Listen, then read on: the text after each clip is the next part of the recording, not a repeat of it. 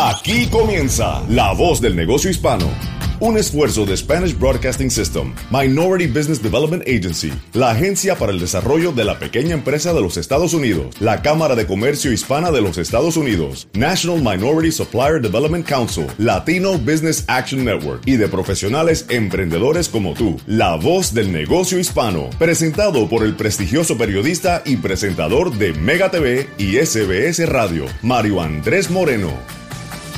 Estamos muy contentos de comenzar esta nueva edición de La Voz del Negocio Hispano a través de las emisoras de SBS Radio en los Estados Unidos y Puerto Rico. Tenemos invitados de lujo en el día de hoy, como siempre lo hacemos. Estamos muy agradecidos a la ayuda que nos da la producción y precisamente también la Cámara de Comercio Hispana de los Estados Unidos para tener eh, a latinos y latinas selectos y selectas que han llevado a través de su tesón de su preparación y sobre todo de poder sobreponerse a dificultades tan grandes como las que hay en estos momentos en el país, eh, llevar sus empresas a otro nivel y podernos preparar para la reapertura. Ahora, como cada semana, saludo al querido Ramiro Cavazos, presidente y CEO de la Cámara de Comercio Hispana de los Estados Unidos.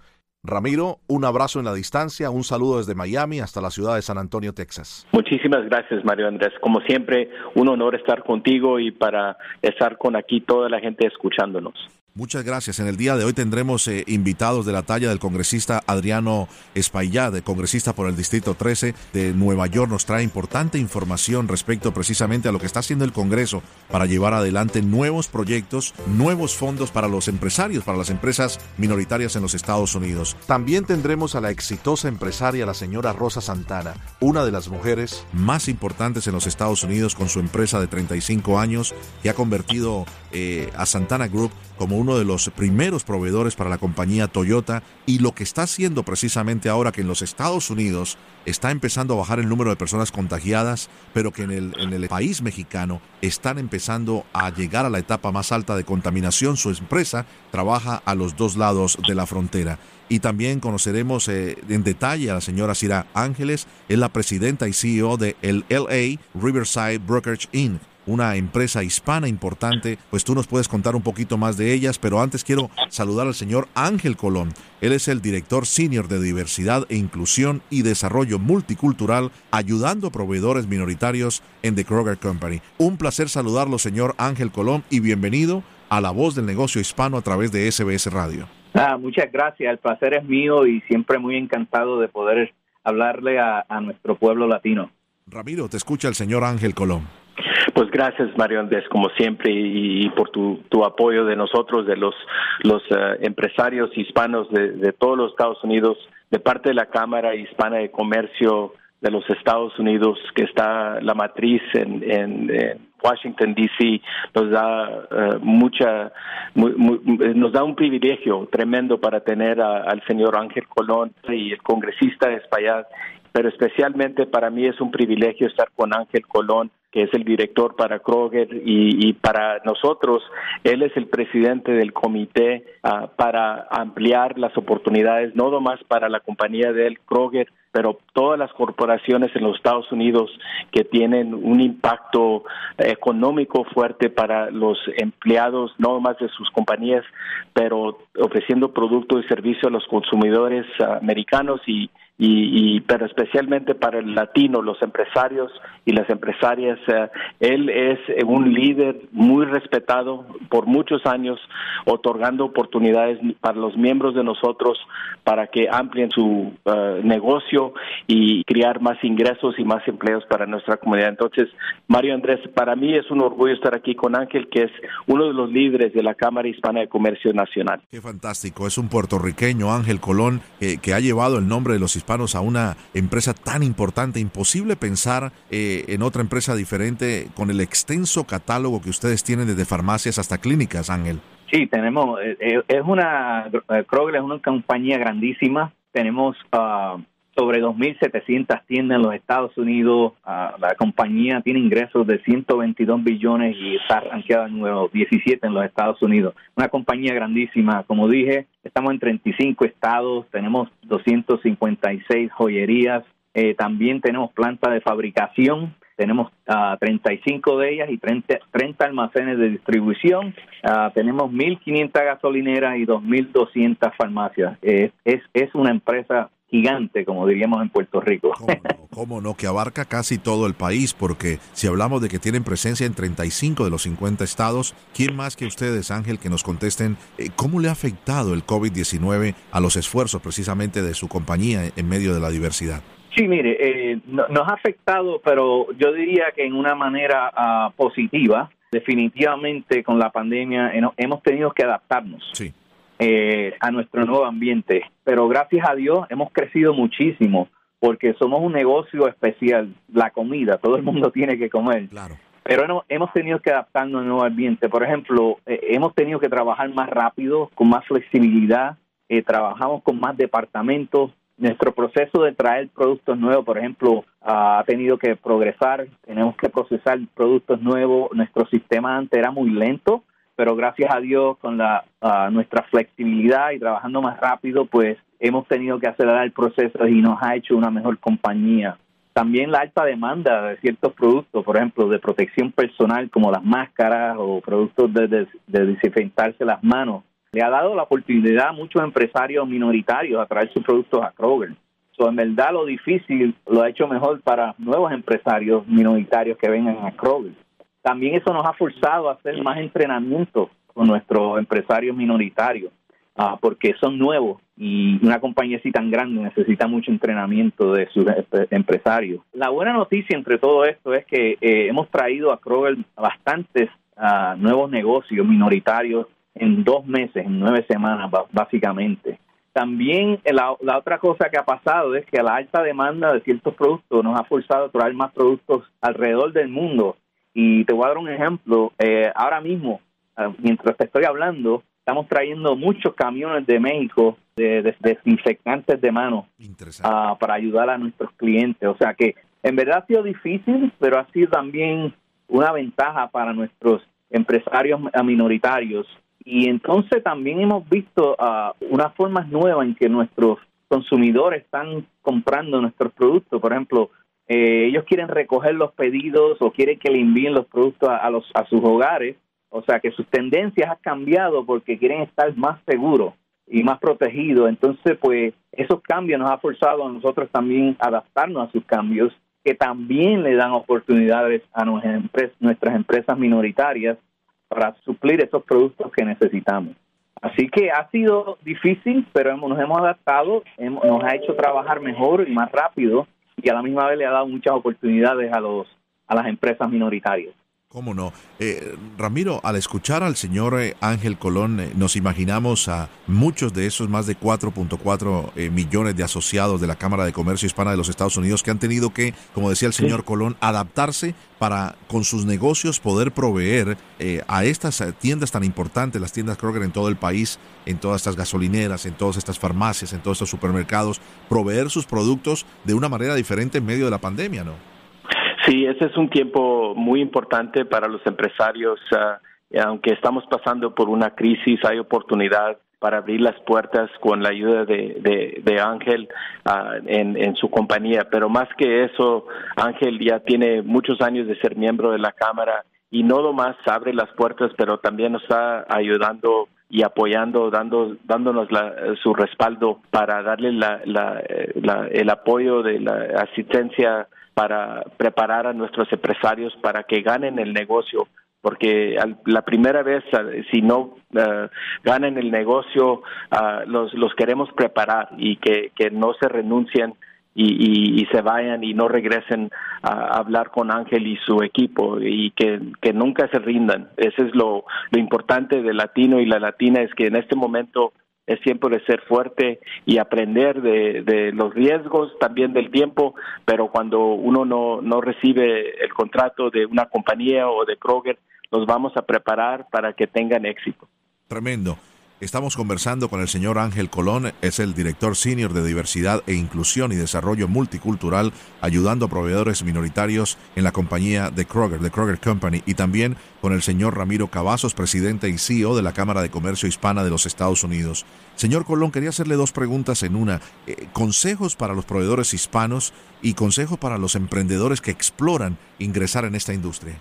Primero, consejo eh, importante, algo que quiero decir, porque yo estoy, estamos en, la industria de la comida. La comida latina es muy popular en estos días. Así que, ¿cómo, cómo ustedes, cómo los, los empresarios latinos pueden satisfacer esa demanda con un producto único? O sea, ¿qué, qué tienes que es diferente que satisface e, esa comida latina que todo el mundo quiere comer. Hay una estadística que dice 7 de 10 americanos consumen comida mexicana cada semana oportunidad. Así que eso es algo que quiero que entiendan mucho porque yo estoy en la, estamos, yo no, sino la compañía está en, en la industria de comida. Otro consejo es estudien los supermercados, o sea, visiten nuestras tiendas. Yo le llamo museo porque tú tienes, puedes entrar cuando quieras y estudiarlas y mirarlas. Estudienlas mientras caminen las tiendas. Vayan a, a nuestro website de Kroger o de, o de cualquier compañía que quiera trabajar y estudie la compañía. Nosotros recomendamos que nos estudien 20 a 30 horas, porque hay tanto que aprender. También sugerimos que hablen con suplidores que, que nos sirven, o sea, aprendan de ellos, de los que ya nos están sirviendo y hagan muchas preguntas para conocer esa compañía. otra oportunidad es la, la, Cámara de Comercio Hispana. Ellos lo pueden ayudar a conectarse con nosotros. Ellos le dan acceso corporaciones como nosotros. Una cosa que siempre esto es más personal, que he aprendido mucho en mis 30 años eh, en esta industria, es escuche más y hable menos para oh. entender las necesidades de su cliente. Ah, mi vendedor favorito, yo siempre le digo una historia, mi vendedor favorito fue una, un vendedor que me visitó, y esto es una historia cierta, me visitó por dos semanas y simplemente me hizo preguntas. Nunca me trató de vender nada. Pero cuando vino la tercera semana me trajo exactamente lo que necesitamos y tuvo tremendo éxito. Así que use sus dos oídos más que, la, que su boca, que es una de más. Es un gran consejo para muchas personas que están tratando, lógicamente, con la ilusión de que su producto, de que su idea, de que su negocio sea conocido a otro nivel. A veces el vendedor no para de hablar y lo mejor que puede escuchar para cuando escuche la necesidad que tiene esa comunidad, esa compañía a la que quiera acceder, pueda tener la respuesta perfecta. Qué gran ejemplo, ah, ¿verdad, Ramiro? No, es un ejemplo tremendo y, a mí me gusta decir que Ángel, ah, como su apellido es Colón, eh, su bis, bis, bis, bis abuelos Ángel, eh, Ángel es ah, Cristóbal Colón y como abrió las puertas de a las Américas a, todo el mundo europeo, Ángel está abriendo las puertas para los contratistas y los vendedores para Kroger. Oye, Ramiro, quiero añadirle a este comentario que tengo que decirlo. Mi papá, su nombre es Cristóbal Colón, número uno. y segundo, segundo, algo que estoy, ah, esto es lo que me hace levantarme todos los días.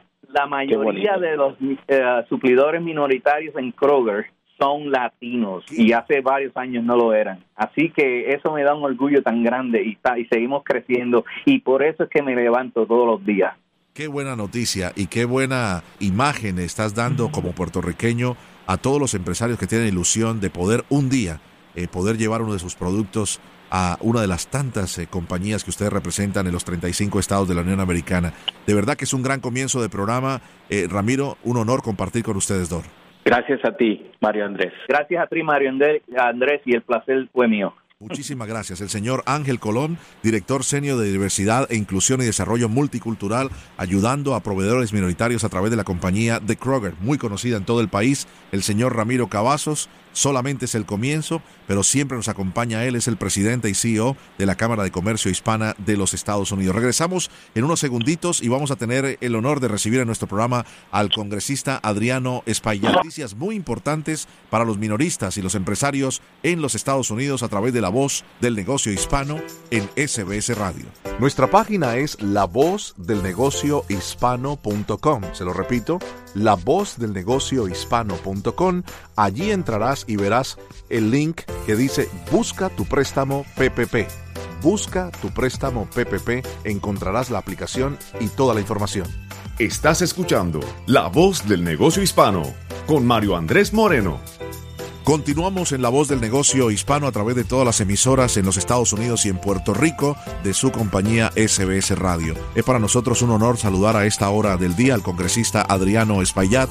El congresista representa el distrito número 13, un distrito muy importante y con comunidades muy conocidas por todos los hispanos en los Estados Unidos, entre ellas Harlem, East Harlem, West Harlem, Hamilton Heights, Inwood, Marble Hill y Northwest Bronx. Congresista Adriano Espallado, un placer tenerlo en el programa. Bienvenido. El placer es mío. Gracias por invitarme a su programa. Usted ha estado muy activo con todo lo que ha sucedido en medio de la pandemia, eh, congresista. ¿Y cuál es eh, su papel como miembro del Comité de Pequeñas Empresas de la Cámara de Representantes? Bueno, es asegurar de que los pequeños negocios puedan recibir eh, naturalmente la ayuda que necesitan y que puedan también poder reabrir pronto cuando abra nuestra economía, que puedan reabrir y ser exitosos. Yo creo que eso es un gran reto por razón de que muchos están cerrados, solo los eh, negocios de importancia esencial están abiertos, como las bodegas, los supermercados, las farmacias, pero un gran número de los, de los pequeños negocios están cerrados y por esa razón hemos aprobado fondos a nivel federal y a nivel local para ayudarle a ellos. Claro, eh, al escucharlo, congresista, se nos viene a la mente muchas de las áreas que usted representa, que están eh, muy nutridas de hispanos, no solamente de la comunidad dominicana, eh, de la cual usted con mucho honor es uno de ellos, pero además muchos latinos, mexicanos, colombianos y personas de todas partes, sin decir lógicamente de todos los que son angloparlantes. ¿Cuál es la mayor preocupación que usted ve para la comunidad eh, de las pequeñas empresas, o sea, los dueños de pequeños negocios, ahora que poco a poco el estado más golpeado de la Unión Americana, que es el de ustedes, el estado de Nueva York, comienza a tratar de empezar de nuevo? Bueno, eh, ello hay préstamos perdonables que el gobierno federal, eh, la Administración de Pequeños Negocios asignó, pero esos préstamos los pequeños negocios tienen que enseñar que mantuvieron su, su eh, empleados trabajando. El 75% del préstamo es para el payroll, para el pago de los empleados, y el otro 25 es para otros gastos como la renta, equipos, etcétera. De manera que tienen que reabrir y automáticamente eh, emplear el número de empleados que tenían anteriormente, no tienen que necesariamente ser los mismos empleados, y demostrar que lo mantuvieron durante un periodo eh, permanente para que entonces el préstamo se convierta un préstamo perdonable, o sea, que se le perdone el préstamo. Y yo creo que esa es el gran, la gran incertidumbre de todos los negocios, particularmente negocios como los restaurantes y, otros que requieren eh, altos números de personas dentro de ellos. Eh, no están seguros si realmente el público va a acudir a ello de la manera que hacían, lo hacían en el pasado. Y hay temor entonces de que no puedan cumplir con los reglamentos del de, SBA y que de hecho entonces queden, eh, queden eh, encasillados con, con, un préstamo, eh, aunque de bajo interés, pero una deuda para su negocio. Claro, y es la diferencia, ¿no? Entre préstamos o, o digámoslo, ayudas perdonables y préstamos a bajos intereses como el 1%. ¿Cómo está trabajando su oficina, congresista Adriano Espaillat, con todo su distrito, con el distrito número 13 del Congreso, para ayudar precisamente a estas pequeñas empresas? Bueno, nosotros logramos aquí eh, en el Alto Manhattan eh, conseguir eh, un, un aporte de 10 millones de dólares de del hospital local de Previsteriano para los pequeños negocios. Y eso más de 240 negocios se han beneficiado dentro de los primeros 2 millones y pico y esperamos al ritmo que vamos a ayudar a más de mil eh, negocios, eh, organizaciones sin fines de lucros y contratistas independientes para poder ayudarle a levantarse y reabrir sus empresas y seguir trabajando y ofrecer empleos para la comunidad. Eh, lo mismo esperamos hacer también en el, en el barrio, en East Harlem, con la concejal del barrio ahí, eh, Diana Ayala, y esperamos seguir trabajando para ver cómo vecindario por vecindario ayudamos a los pequeños negocios. Recientemente, congresista, eh, conocimos de una carta que usted dirigió a los miembros de la delegación del Congreso de la ciudad de Nueva York, eh, al gobernador directamente, Andrew Cuomo, del estado de Nueva York, y a diferentes líderes, ¿no? Ah, pidiendo una moratoria. Y esto es algo que hemos visto que se ha ido repitiendo en algunos estados. Esta moratoria de al menos tres meses o 90 días para prohibir a los dueños de locales poder desalojar a inquilinos comerciales como restaurantes, bares, bodegas y otras empresas que no podían hacer el pago de alquiler. ¿Qué, qué sucedió? ¿Qué resultado hubo con esta carta que usted envió al gobernador Cuomo pidiendo que se prohibiera el desalojo de estos inquilinos eh, por mora? Bueno, efectivamente el, gobernador implementó la moratoria y está en efecto, pero pronto termina, entonces queremos que se extienda un poco más. Yo diría que eh, sí se ha recibido ayuda para los negocios y con esa ayuda ellos pueden pagar la renta, pero va a ser muy difícil eh, un negocio generar el tipo de ingresos eh, que es necesario para poder pagar sus empleados su renta y los otros gastos asociados con, con la operación del negocio. De manera que un alivio eh, por varios meses más y, y posiblemente también un alivio financiero, eh, eh, una asistencia financiera específicamente para la renta sería de, buen gusto y ayudaría bastante. Totalmente de acuerdo, ah, conociendo, y lo hemos dicho en el programa, desafortunadamente eh, la mayoría de los negocios, sobre todo negocios hispanos en los Estados Unidos, cuentan, o pequeños negocios, solo con 27 a 30 días de capital para poder eh, sobrevivir. Muchos de ellos, en el caso de ustedes, eh, congresistas, ya llevan varios meses. La situación en Nueva York es diferente. Se cebó, digámoslo de esa manera, el coronavirus con el estado de Nueva York.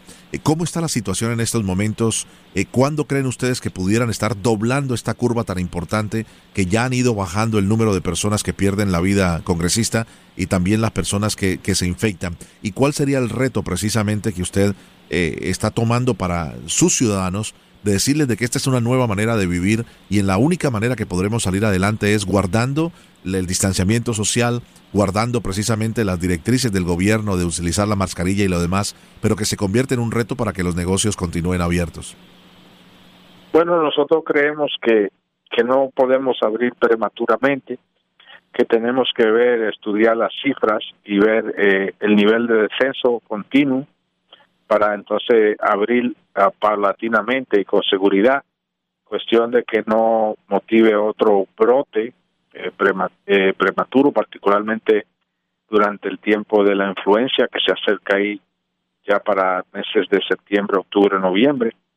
Y yo considero que, que, como bien usted dice, no volveremos a la normalidad hasta que no se encuentre una vacuna, una cura para, para el virus. Y aún después de eso, también yo creo que van a existir residuos de, incertidumbre y de, y de temor por la población en general, de manera que ya esto ha cambiado el mundo y la vida y cómo, cómo llevamos nuestras vidas.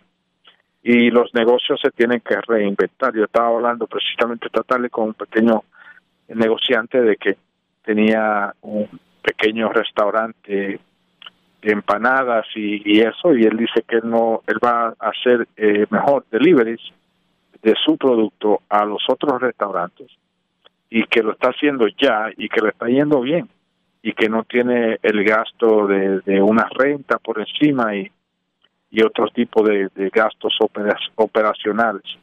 Eh, de manera que los negocios también tienen que buscar eh, la creatividad, ¿verdad? De, de reinventarse, relanzarse de una nueva manera que sea más, más práctica y más eficaz. Interesantísimo. Estamos conversando con el congresista Adriano Espaillat, congresista en su segundo término por el distrito número 13. ¿Ya les han dicho, congresista, cuándo regresarán a, a, Washington? Regresamos el lunes, sí. Esperamos ahí aprobar eh, un paquete que incluye 100 mil millones de dólares para asistencia de renta, al lugar que también a asistencia financiera para las municipalidades y los estados. Porque los estados, como el estado de Nueva York, han visto un descenso dramático en los ingresos y de manera que eh, podemos mandar todo el dinero de Washington, pero si eh, no hay dinero a nivel de los estados de la ciudad, esos programas importantes no van a poder ser implementados. Así que tenemos que también auxiliar a los estados y a los municipios. Interesante, congresista. Este nuevo paquete del cual se va a trabajar de 100 mil millones de dólares eh, para ayuda en alquiler o renta, ¿es para negocios solamente o también para personas? No, eh, esto será para personas, para inquilinos residenciales.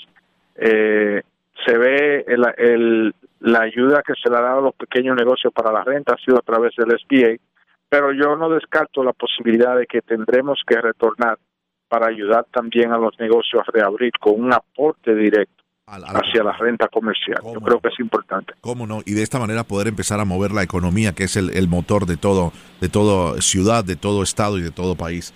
Congresista, un verdadero honor tenerlo en el programa, lo mejor para usted y su gente en su distrito. El placer es mío. En el presidente de Nueva York. Que esté muy bien, muchas gracias.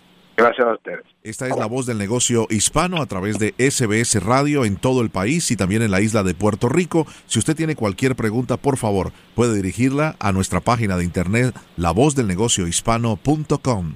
Regresamos. Estás escuchando La Voz del Negocio Hispano con Mario Andrés Moreno. Continuamos en La Voz del Negocio Hispano y es un verdadero honor porque hay mujeres que han hecho un trabajo extraordinario por décadas en los Estados Unidos, mujeres hispanas, y una de ellas es nuestra invitada a continuación, la señora Rosa Santana. Ella es la fundadora y CEO de Santana Group, una organización que provee soluciones eh, transformativas de subcontrataciones a diferentes eh, escalas a muchas empresas en los Estados Unidos. Señora Rosa Santana, un verdadero honor. Usted es parte de la voz del negocio hispano en los Estados Unidos. Bienvenida. Muchas gracias. El gusto es mío de estar aquí con ustedes. Rosa Santana es una empresa de propiedad de una mujer hispana que ha escalado a lo largo de los años convirtiéndose en un proveedor de primer nivel eh, para Toyota. Yo diría de primer nivel eh, ha estado usted por los últimos eh, años. Cuéntenos un poquito, señora Rosa, de su resumen como es el Grupo Santana.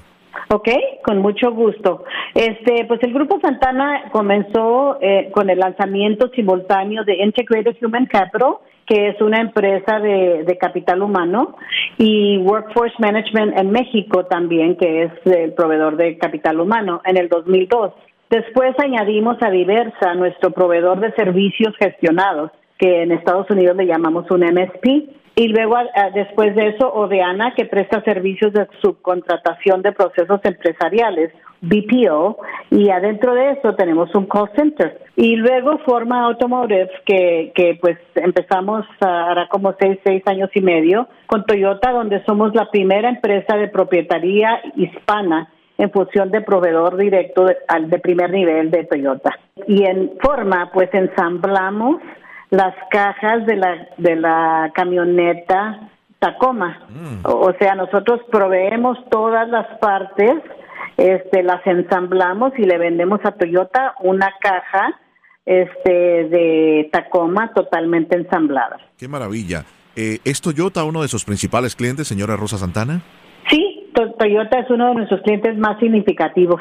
El impacto pues que ha tenido Toyota con nosotros, este, en nosotros, ¿verdad? Nos ha permitido proporcionarles tanto a ellos como a nosotros, nuestros otros clientes un mayor valor de sostenibilidad a través del tiempo, porque pues hemos mejorado nuestros servicios continuamente utilizando el, el sistema Toyota Production System, TPS, que es famosísimo mundialmente. Es muy conocido a nivel mundial. ¿Cómo les ha impactado? Entendemos que por estas eh, próximas semanas eh, el mundo automotriz trata de empezar nuevamente a, abrir sus ensambladoras y lo demás. ¿Cómo les ha impactado a ustedes y cuál sería el ejemplo y el consejo que le puedes contar a todos los empresarios y pequeños empresarios que nos escuchan en los Estados Unidos de cómo ustedes han vivido detenerse de trabajar, cómo has podido trabajar con todos tus asociados y ahora empezar a proveer nuevamente tus servicios a Toyota?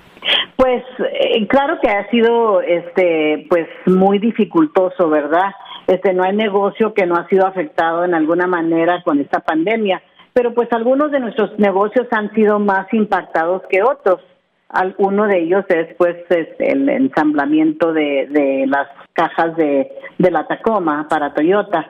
Este, y pues como nos hemos nosotros ha manejado ahora en ese tiempo. Lo más importante, ¿verdad? Es que, nos, que nuestros equipos, nuestra gente, esté sana, salva y pues que estén listos, ¿verdad? Para, para volver a trabajar cuando es, cuando es necesario. Todas nuestras empresas, de un modo o de otro, este, eh, prestan servicio a ya sea a Toyota directamente o a uno de los de los proveedores de Toyota. Así es que pues ha sido duro, ha sido, nos ha pegado bastante fuerte, pero pues estamos ya listos para volver, para regresar. Nuestra gente, este, le damos gracias a Dios, ¿verdad? Que no hemos tenido que descansar a nadie, no hemos tenido que este, dejar de pagarles a nuestros empleados y pues claro que lo mejor y lo más importante para nosotros es que pues hasta ahorita todos están sanos y salvos. Qué maravilla. O sea que ha encontrado, como todos los empresarios en los Estados Unidos, a alto o mediano o bajo nivel, eh, han encontrado desafíos, ha habido desaceleración en los negocios debido a esta crisis, señora Rosa Santana. Sí, bastantes, ¿eh? muchos, muchos desafíos. Y pues en realidad, eh, eh, en, en, como empresaria, este, mujer empresaria, ¿verdad? Este, siempre tenemos esos desafíos, ¿verdad? Pero ahora sí, ha sido muy, muy interesante y muy dificultoso. Pero bueno, lo bueno es que Toyota es como una parte de nuestra empresa, somos partners, no nos tratan como un como un proveedor nada más, ¿verdad? Y trabajamos muy muy en conjunto con ellos para hacer las decisiones que tenemos que hacer para retener a la gente, para pagarles a nuestra cliente y para tenerlos listos para cuando volvamos a trabajar. Interesantísimo. Más que nadie, usted conoce exactamente lo que es trabajar a los dos lados de la frontera, Estados Unidos y México. Estados Unidos va saliendo aparentemente de lo que es la pandemia del coronavirus. México todavía está en una etapa importante de contaminación. ¿Le afecta a usted la, la infraestructura de trabajar a ambos lados de la frontera, señora Santana? Pues sí nos afecta de, de varias de varios modos, ¿verdad? Este nuestro supply chain, claro, que está pues en ambos lados de la frontera. Así es que, pues para nosotros, este, eso nos afecta muchísimo porque, como dice usted, verdad, ya vamos más o menos de salida en Estados Unidos, pero en México no es necesariamente igual. Así es que estamos nosotros empezando a ver cómo vamos a, a trabajar con nuestro supply chain partners para tener las partes y todo lo necesario para poder hacer el trabajo y sacar el trabajo que tenemos que hacer para Toyota, ¿verdad? Pero bueno, estamos trabajando entre todos ya como, o sea, el OEM que es Toyota, nosotros como que somos Tier 1 y luego los proveedores de Tier 2 para poder figurar y, trabajar en conjunto, como le digo, para sacar el trabajo, ¿verdad?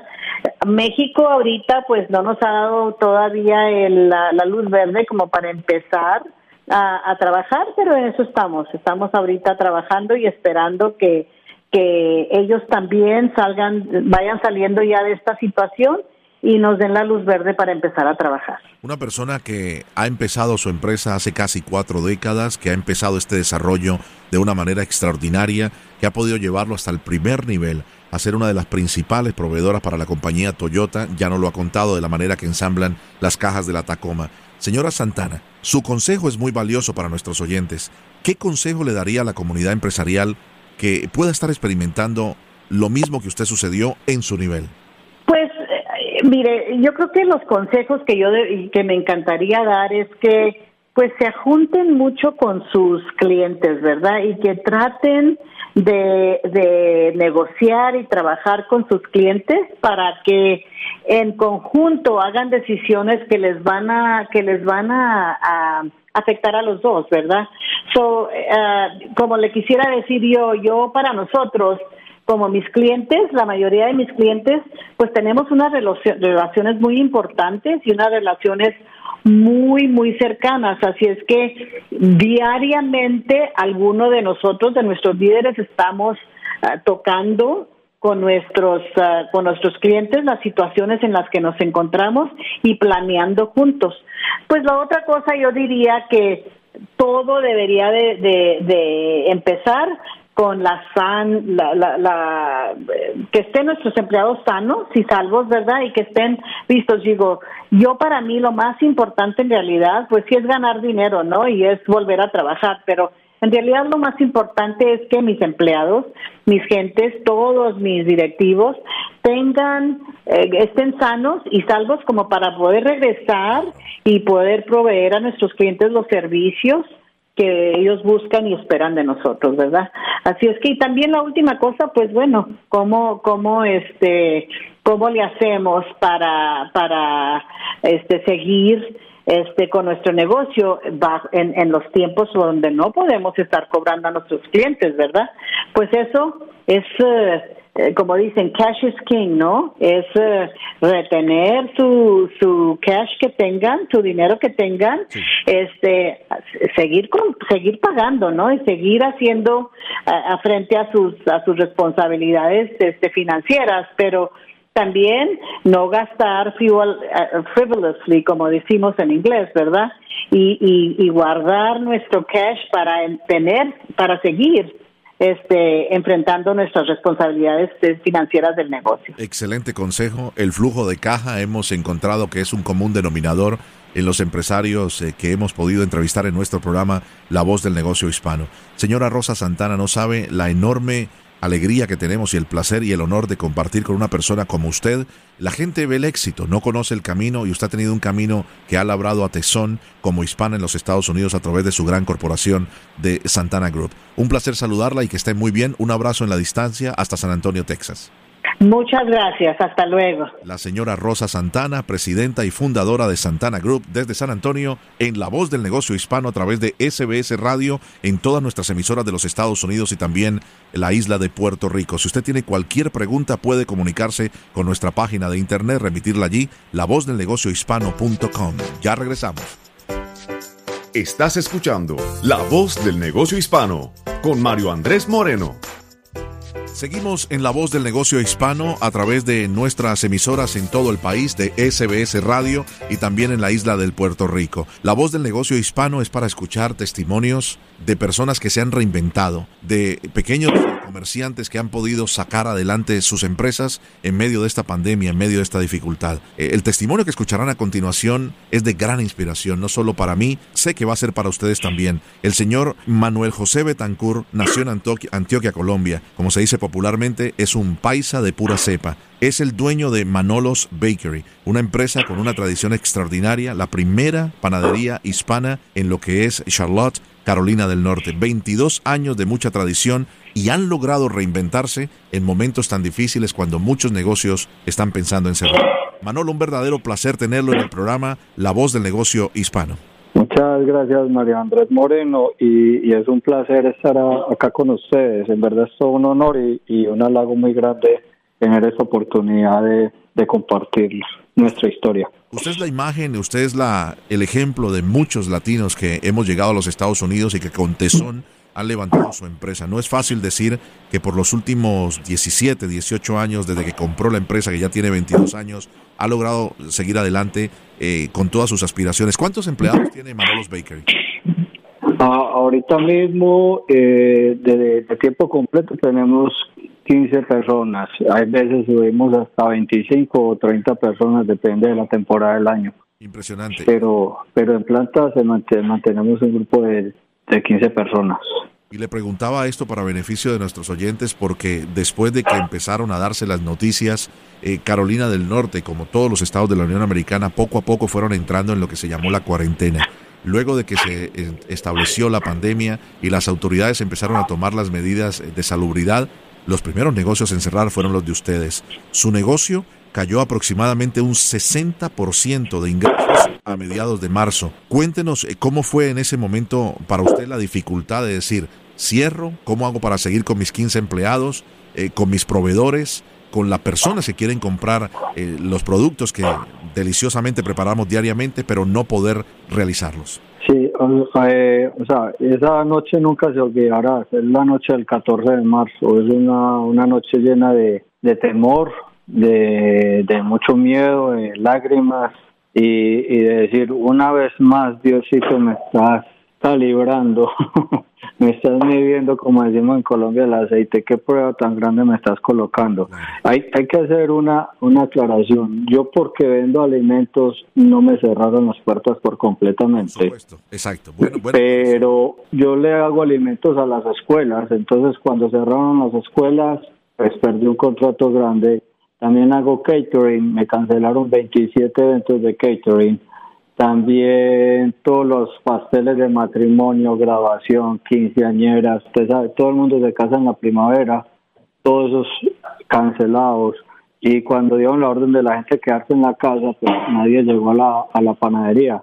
Entonces, claro, inmediatamente todo fue 60% abajo y y yo, ¿qué voy a hacer con todo esto? Me tengo que reinventar, tengo que hacer como la ave tengo que levantarme de esas cenizas porque no queda más. Uno, lo primero que uno piensa es en, lo primero que yo pensé fue en las familias de toda mi gente. Yo, cuando cierra uno el negocio, cuando llega una catástrofe como estas, ni siquiera pienso uno en sí mismo, ni pensé en mi gente. Uno, uno, uno sabe lo que, la, que la, de la panadería depende la universidad de los hijos de Alexander, o la medicina de la mamá de Liliana, o la comida de los hijos de Diana. Entonces, es todas esas familias alrededor de Latinoamérica que dependen de la panadería. Estoy conversando con el señor Manolo Betancur, es el dueño de Manolos Bakery, 22 años de experiencia en Charlotte, Carolina del Norte. La pregunta, después de ese 14 de marzo, que tuvieron que tomar correctivos, cambios, que hubo cancelaciones de todos los eventos, de todos los cases de, cumpleaños y de matrimonio, de los de contratos con las escuelas. Eh, ¿Cuáles fueron los cambios internos que ustedes realizaron en, su panadería? Bueno, yo hice, hice dentro de, hice cambios internos, que fueron 15 cambios internos que se hizo dentro de la panadería, como el primer golpe de, eh, de contraataque de cómo nos vamos a organizar acá. Los, los otro, otro cambio grande fueron 22 ideas que, que entre mi esposa, mi equipo de trabajo y yo desarrollamos para implementarlas en, en una semana. Y el otro cambio fue mi cambio, mi mindset, ¿cierto? Mi pensamiento, cómo voy a enfrentar esto. Cambios internos, por ejemplo, no todas las personas van a entrar a trabajar al mismo tiempo. Hicimos tres turnos para manejar las distancias una señora de edad que tengo trabajando la mandé para la casa, le mandábamos el, su, sueldo y su comida, cambiamos horario, reducimos horas de trabajo, reducimos pago. Eh, si habían dos personas de una sola, de una misma familia trabajando, entonces uno trabajaba más horas, el otro trabaja menos horas. Mm. Y, y, bueno, fueron, fue fuerte porque no todos mis, no todo mi equipo de trabajo asumo, quiso asumir el cambio pero había que hacerlo. Eh, cambios, por ejemplo, de sabíamos que la gente iba a permanecer en las casas. Entonces, en vez de vender el pastel completo, empezamos a diseñar, desarrollamos un kit donde le mandamos todo el pastel por separado a las personas para que ellos hicieran el pastel dentro de la casa. Eh, eh, eh, sabíamos que todo el mundo iba a cobrar por el delivery. Nosotros empezamos a hacer el delivery gratis a llevar todo a domicilio gratis sin tener que pagar porque lo más importante en este en un momento de estos es el flujo de caja que esté entrando y saliendo dinero. Ahí no estamos buscando ganancias. Hicimos para Easter kit de cookies lo mismo de los cupcakes. Eh, hicimos inventamos una caja de lujo de pan dulce. O 22, 22 ideas se nos, se nos vinieron a la cabeza. Unas dio muy buen resultado, otras no dieron tanto, pero todas las hicimos. Qué interesante. Escuchando a Manolo nos, nos damos cuenta exactamente de lo que muchos están diciendo. Es momento de reinventarse, es momento de no tirar la toalla. A grandes males, grandes remedios, un dicho que usted habrá escuchado mucho en Medellín, en Antioquia. Manolo subvenciones, Manolo eh, pidió préstamos, buscó capital en todas partes, eh, pero digamos, no tuvo éxito. Eh, un segundo banco le dijo, que pudiera estar recibiendo lo que se conoce como el PPP, la protección del payroll, pero todavía no ha firmado. Cuéntenos un poco de cómo fue la financiación para seguir con ese flujo de caja y poder salir adelante. Yo, yo admiro mucho la política estadounidense de acá en nuestro país, Estados Unidos, y admiro mucho las políticas de Kennedy. A mí siempre se me quedó metido en la cabeza es qué puedo hacer yo por el país, no que el país va a hacer por mí. Entonces, cuando, cuando pasó todo esto, me imaginé, no, pues lo primero que va a hacer es todo el mundo se va a lanzar a la, al SBA, a los bancos, todo el mundo va a empezar a pedir dinero, el sistema va a colapsar. No, entonces, entonces no le gasté tiempo en esa primera semana y busqué a una persona para que se dedicara a diligenciar todos los préstamos. Le hicimos todas las aplicaciones, ninguno resultó, ninguno resultó, ninguno resultó. Entonces no me quemé la cabeza mucho en yo mismo dedicarle mi tiempo a, buscar esos préstamos, sino que me dediqué más bien a, a, tocar puertas ah, y hacer todos estos cambios. Claro. Eh, el, el, el, golpe más fuerte lo recibieron mi, mi equipo de trabajo la primera semana de, nómina, no se les pudo pagar a tiempo. Entonces a todos les dije, a todos les va a llegar su platica, pero tienen que esperar menos un, un, tiempo, ¿cierto? Y, y como decimos en Colombia, yo darle a todo el mundo, entonces llamé al dueño del edificio que me esperaba con la renta, las tarjetas de crédito, a todos, eh, explicándole la situación, o sea, había que dar la cara, no he cerrado las puertas, todo esto está pasando, pero a todo el mundo se le va a pagar, eso es no, y ya después me llegaron, gracias a Dios, muchos contratos buenos. Un ejército de, personas buenas llegaron a la panadería a apoyarme y, y ahorita estamos estamos casi haciendo 2.200 comidas semanales para ayudando a la comunidad. Fantástico ejemplo. Además, eh, Manolo, el propietario de Manolo's Bakery, es graduado de uno de los programas de la LVAN eh, que tiene mucho que ver precisamente con lo que hacen los latinos empresarios en los Estados Unidos. Hablo de la Latino Business Action Network. El ejemplo y el consejo, Manolo, para muchos eh, pequeños empresarios que te están escuchando, que igualmente no han recibido respuesta del Small Business Administration, que no han podido buscar un préstamo ni por personas externas y quieren eh, seguir adelante y no tirar la toalla. ¿Cuál sería el ejemplo, el consejo que tú les das? el consejo es que tenemos que confiar en sí mismos. Yo siempre he dicho que nuestra raza inmigrante, los que estamos aquí en Estados Unidos, somos las personas más fuertes y una visión más grande porque tuvimos la fortaleza de dejar nuestros países y dejar la comodidad de nuestros países. Entonces es, es creer en sí mismo de que uno también tiene que darle a la comunidad. Ahí está el testimonio de un hispano con tesón en los Estados Unidos que a pesar de esta situación tan complicada se ha logrado recuperar y su negocio sigue adelante con el apoyo de la comunidad. Manolo, tú eres parte de la voz del negocio hispano en los Estados Unidos.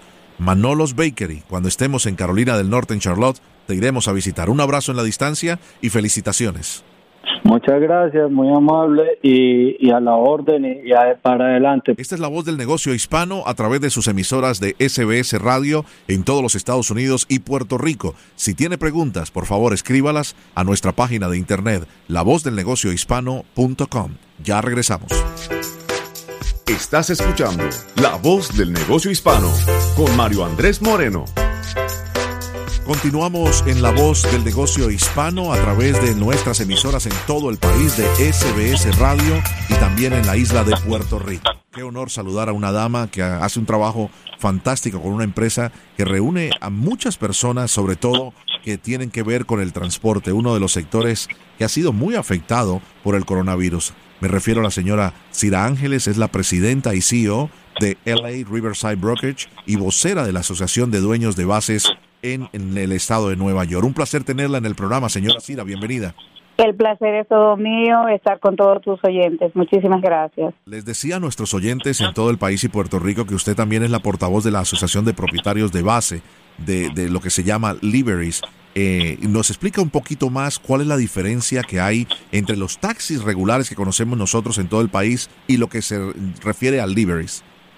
Bueno, realmente nosotros somos muy regulados. Eh, en la ciudad de Nueva York existen unos 200 mil licenciados, de los cuales 130 mil son dueños de sus propios vehículos. Pero en esos renglones hay diferentes, en esos 130 mil carros hay diferentes maneras de hacer eh, el negocio del transporte público-privado y una de ellas es, por ejemplo, los carros libres, que son los carros de la comunidad que están insertados en los diferentes condados de nuestra ciudad, eh, lo cual eh, son representados a través de la asociación de la cual eh, yo soy vocero. Excelente. Es un reto muy grande, ¿no? ¿Cuántos años llevan esta industria, señora Cira? Yo tengo aproximadamente unos 26 años, luego de mi padre, el número 29, fallecer. él fue el fundador, cofundador con sus compañeros de la base Riverside Car Service eh, y de otras bases que han surgido luego de esto, unas cuatro eh, aproximadamente, y entonces ya luego luchando en la parte legislativa, la parte eh, política, diría yo, y todo lo que tiene que ver con regulaciones, pues algo que yo trabajo a través de la asociación, pues como dije anteriormente, esta es una industria muy regulada. Muy regulada. Eh, y una industria que ha sufrido retos importantes, el tema de la tecnología en los últimos años, que entró a competir directamente con eh, la manera de transportarnos en taxi o transporte público-privado que conocíamos anteriormente. Y ahora, en el estado más afectado de la Unión Americana, como es el estado de Nueva York, ustedes ha tenido un impacto eh, muy importante. Por eso es clave tenerla usted para entender cómo se presenta una empresaria como usted y todos sus colaboradores frente a estos desafíos actuales que enfrenta la industria de los taxis y de los líderes.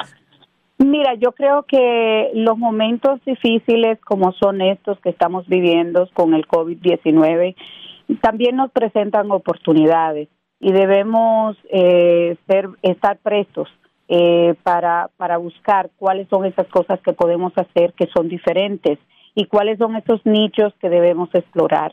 En el caso de la tecnología, eh, ya eso venía pasando a través o a nivel de otras industrias. Estamos hablando, por ejemplo, de, de los peajes, donde antes era un sistema manual y se convirtió en un sistema totalmente eh, tecnológico, en donde ya no utilizamos el factor humano. En el caso nuestro vino Uber con una tecnología de aplicación, la cual no estábamos acostumbrados, pues trabajábamos a través de un radio de dos vías eh, y era la manera más indicada para comunicarnos con nuestros choferes. Eh, y empezaron también muchas personas en nuestros condados a, a partir de, la llegada de ellos a utilizar este método. Nosotros tuvimos que explorarlo porque porque había un surgimiento de nuevos viajes. Aproximadamente se están haciendo en la ciudad de Nueva York antes de la pandemia uno, un millón de viajes diarios en la industria y era importante nosotros reinventarnos. Y por eso buscamos una plataforma tecnológica llamada Limoses, donde agrupamos a todas las fases para entonces tener el mismo sistema que tenían ellos, que era un vehículo en cualquier parte de los condados. Y de esa manera nosotros poder competir y mantenernos viables. Con su amplio conocimiento en esta área del negocio, ¿Cuáles son las recomendaciones para la industria precisamente? Eh, usted dice que se han reinventado, que han tenido que batallar lógicamente. Después de esto que ha sucedido, hemos visto cómo incluso eh, quienes viajábamos a la ciudad de Nueva York siempre nos acostumbramos de, de primera mano a ver los primeros taxis donde se pagaba con tarjeta de crédito, los taxis de ustedes donde estaban separadas la cabina del chofer de los pasajeros con un poco los taxis amarillos. los taxis amarillos y lo demás. Ahora parece que cada vez va a ser más así el transporte público no por el tema del distanciamiento social por el tema de evitar el, el contagio de este virus o de cualquier otra que pueda llegar. Eso es así. Nuestros taxistas en el renglón que nos toca representar no tenían particiones o divisiones eh, con ranuras para emitir los pagos, pero sí ya a raíz de todo esto la comisionada eh, Aloisi Heredia Jarmasuk acaba de aprobar eh, pues una disposición mediática eh, para permitir instalar esas, esas divisiones y proteger la vida de los choferes y de los pasajeros también. Los retos que se vienen a continuación, ustedes eh, han sido bastante golpeados, mucha gente en todo el país se quedó sin poder transportarse, los vehículos pasaron a un segundo nivel, el, transporte masivo también cerró. Eh, mucha gente dice hoy día que pudiéramos ver comunidades donde se utiliza más el servicio masivo a que vuelvan a tener vehículos o utilicen precisamente el transporte como el de ustedes para evitar estar, eh, digámoslo, en contacto con tantas personas, Sira? Bueno, yo pienso que esto es una gran oportunidad. Eh, nuestros taxistas han sido considerados como esenciales. Quiere decir que no han detenido su trabajo, aunque muchos no han podido salir a trabajar y han recibido un impacto económico eh, pues directo. Eh, de igual manera, eh, habrá un temor en la sociedad a trabajar en, en transportes masivos o a, o a trasladarse, mejor dicho, a estos transportes masivos, porque pienso que estarían más cautos eh, de con quién van a, a interactuar en el día a día buscando proteger su salud y la de sus familiares y creo que es momento oportuno para que nuestra industria vuelva a florecer luego de, una situación tan difícil como la, la que han tenido que vivir. Estamos conversando en La Voz del Negocio Hispano a través de SBS Radio en todos los Estados Unidos y Puerto Rico con la señora Cira Ángeles. Ella es cofundadora, presidenta y directora ejecutiva de LA Riverside Brokerage y vocera de la Asociación de Dueños de Bases en el estado de Nueva York. ¿A dónde puede ir un conductor si necesita ayuda, señora Cira? Por lo general, eh, a las bases, las bases de la comunidad eh, son las personas que ellos conocen, que están acostumbrados y usualmente pueden versar sus, sus inquietudes a, la base local de su vecindario, lo cual eh, también por eso se hace importante cómo se hace el negocio de manera tal de que el chofer no sienta eh, que está solo. Pienso que estos son momentos eh, importantísimos para que los dueños de bases den ese apoyo que necesitan nuestros choferes en estos momentos. Y precisamente quería con eso cerrar, si me lo permite, y con su vasta experiencia, señora Cira, ¿qué consejo le pudieras dar a todos los conductores de taxis y diferentes medios de transporte públicos eh, y privados en los Estados Unidos?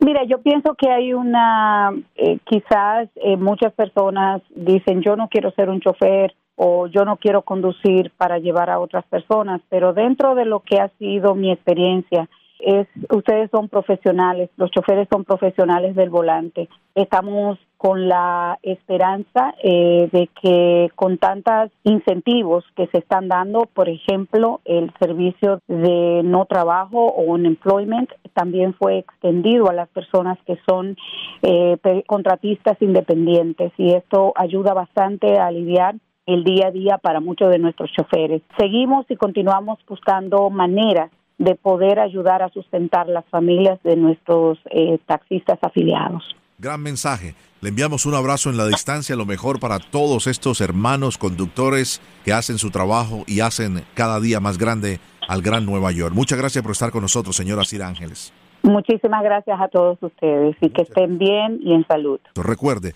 si usted tiene alguna pregunta que quiera referirla a nosotros, puede hacerlo a través de nuestra página de internet, la voz del negocio hispano.com. Allí en español le contestaremos todas sus preguntas. Agradecemos a cada uno de nuestros invitados y les invitamos a ustedes para que sigan en sintonía de su emisora favorita y la próxima semana nos encontramos nuevamente en La voz del negocio hispano a través de SBS Radio en los Estados Unidos y Puerto Rico. Feliz día.